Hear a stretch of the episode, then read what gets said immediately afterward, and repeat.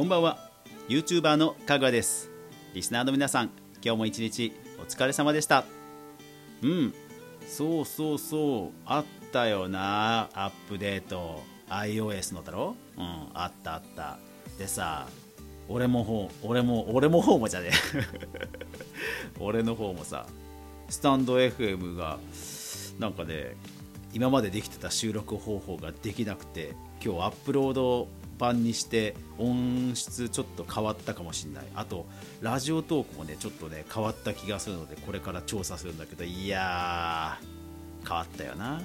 まあアップデートあるあるっちゃあるあるなんだけど。ほんと振り回されるよな。え動かないアプリあるんだ。マジで。あそうなんだ。うわあるあるだけど困るよな。うん。で今日はそう久しぶりにねレターが来たからそれを読もうかな。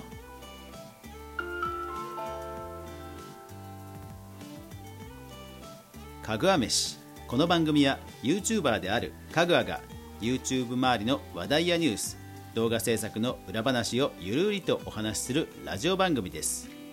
月曜から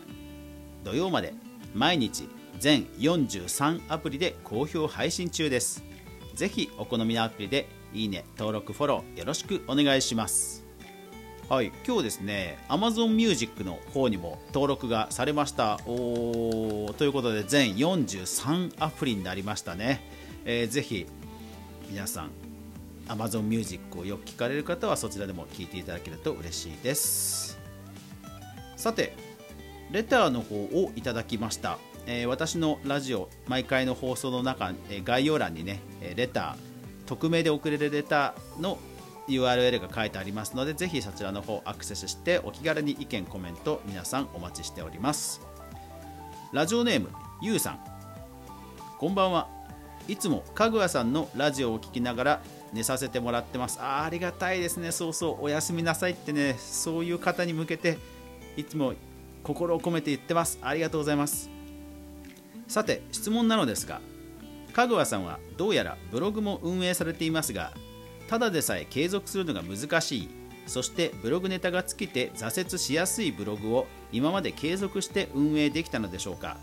実は僕もブログを運営運営しているのでぜひともお聞きしたいです。と。はいゆうさんありがとうございます。うーんブログの継続ね。あのー、今はねほんと難しいと思いますね。うん。だってね今までだ例えば2010年代だったらブログに書いてたネタが普通にもうツイートで流れてくるわけじゃないですか。えかもうそれ書くそのネタもう書けねえとか思っちゃいますよね。だからあの今はあの継続するの本当難しいと思います。ましてライバルもいっぱい増えてきたしでそれもねコロナ禍でもうブログを始めようって人もやっぱり増えてきたし本当に今はね競争方なのでそういう意味ではもう僕が始めた頃とは比べ物にならないくらい難しいです。のでその状況下で続いているゆうさんは逆にすごい。本当すごいです。これ自信持っていいです。はい。でですねまあそんなことを、えー、言うだけですとちょっと消化不良かもしれませんので少し考えてきました、えーと、なぜブログを継続できたのか。僕もですねまずブログを継続できない、まあ、慣れてしまう原因をねいろいろ考えました。で時間がないそれから人が書いてるからもうこのネタ使えない。あとはアクセスが少ない儲からないなのでモチベーションが上がらない。であとは技術的なものと。でまず時間に関してはもうこれはねリスクを取ったということにつきます。あの要はブログ専業になったってことですね。徐々に、えー、コンサルティングの要は請負仕事を減らしていってブログの方に注力する余力と資金を貯めていってシフトしていったと、まあ、環境を変えていったということですね。だからまあそれが結果としてその前半言ったブログを続ける難しさとともに時間を増やしていったって感じになったというのは、まあ、たまたまなんですけど幸いしてるかなとは思います。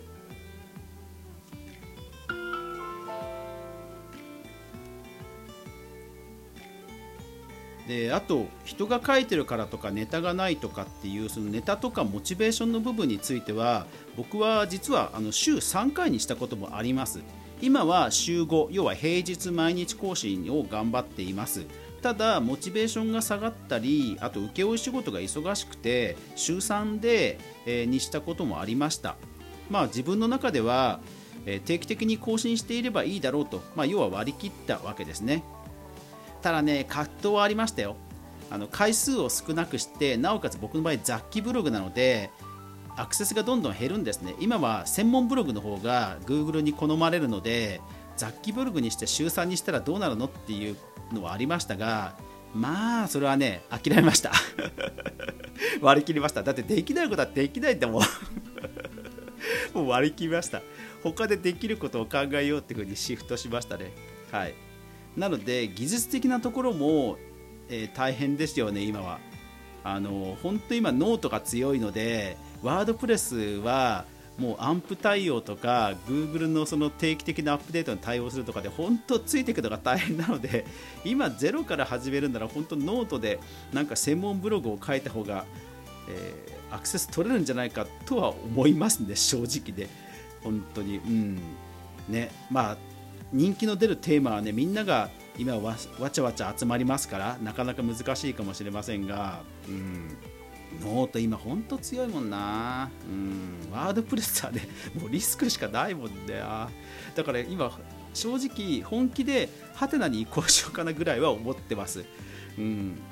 とにかくもう技術的なところをキャッチアップする時間を、えー、捨てる。そして、えー、頑張れる時間を増やすって感じですね。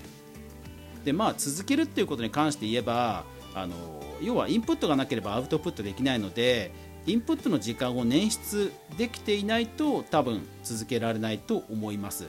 でただ何をそもそもインプットするんだっていう時にねほら SNS とかばっかり見ちゃうと本当にいろんな人がいろんなことをもう発信しているので本当にネタなくなるんですよね。うん。だからまあなるべく興味があるものを追求するようにはしています。まあ、僕の場合はだから、えー、そういう点でも雑記ブログしかできないっちゃできないんですよね。うん、ただ雑記は本当に今あの SEO で弱いのでまああのおすすめはしません。はい、ただとにかくもう今ね書くのは AI でもある意味できるわけですよね。ボットで回収して AI でそれっぽい文章にしてっていう風にすれば書くのは AI でもできるのであえて人間がやることって何かなって考えた時にある程度自分の興味趣味関心欲望にのっとってただブログでしか書けないようなすごいなある程度こうまとまった文章とか、えそういう記事を提供できるネタであれば、まあ、ブログを続ける意義があると思うので、えー何か自分の興味のあるものを新しいものをなるべくキャッチアップするっていうことだとは思います。だからその時間をどう捻出するかとかその時間がなくて体力が持たないんだったら体力をつけるとか、まあ、そういうことかなと思います、うん、でただやっぱりねあの僕自身そのアクセスを増やしたいとか設けたいっていうのはもちろんあるんですけども家族もいますんでやっぱりある程度こううん、続けるために、うん、あの2つ守ってきたんですよね。1つは炎上ネタを書かない、うん、やっぱりなんかね炎上してると家族が心配するんですよね。あと僕自身メンタル強い方ではないので炎上するとそれだけでもう心が折れて心が折れたことによってブログが書けなくなるっていう二次災害が起きてしまうのでまあ、自分のためにもね炎上でアクセスを稼ぐということはしなかったし今後もしないと思います。それから、えー、拡散されたから要は人の役に立つ記事を書くという信念で書いてきたからっていうのがあります。やっぱり世の中に必要とされていることを書けばやっぱり誰かしらが見つけて今は拡散してくれるんですよね。ですからたまにエゴサーチはします。でああこれって結構適当に書いた記事だったけどって失礼ですけどうんあやっぱり誰かの役に立ってたんだよかったよかったっていうのはありますなのでブログを書くとき情報収集をするときに収集した後にも記事化するときには、えーと、誰に向けた記事かっていうのを今は特に一番気をつけて書いていますね。なんか同じなんか、えー、おすすめ7冊みたいな記事を書く場合でも誰々にとっておすすめの7冊とかもうそこまで絞り込むようにして書くようにはしてますね。なんかそういう切り口人間らしい切り口を入れないと AI にも勝てないしあとね SNS でも今は画像キャプチャーで長い文章とかもできちゃいますからそういうねあの情報発信にも、えー、まあ、競争ではないんですけど付加価値をつけるっていう意味では、うん、気をつけるようにはしてますね。はい、なのでなるべく負担を減らす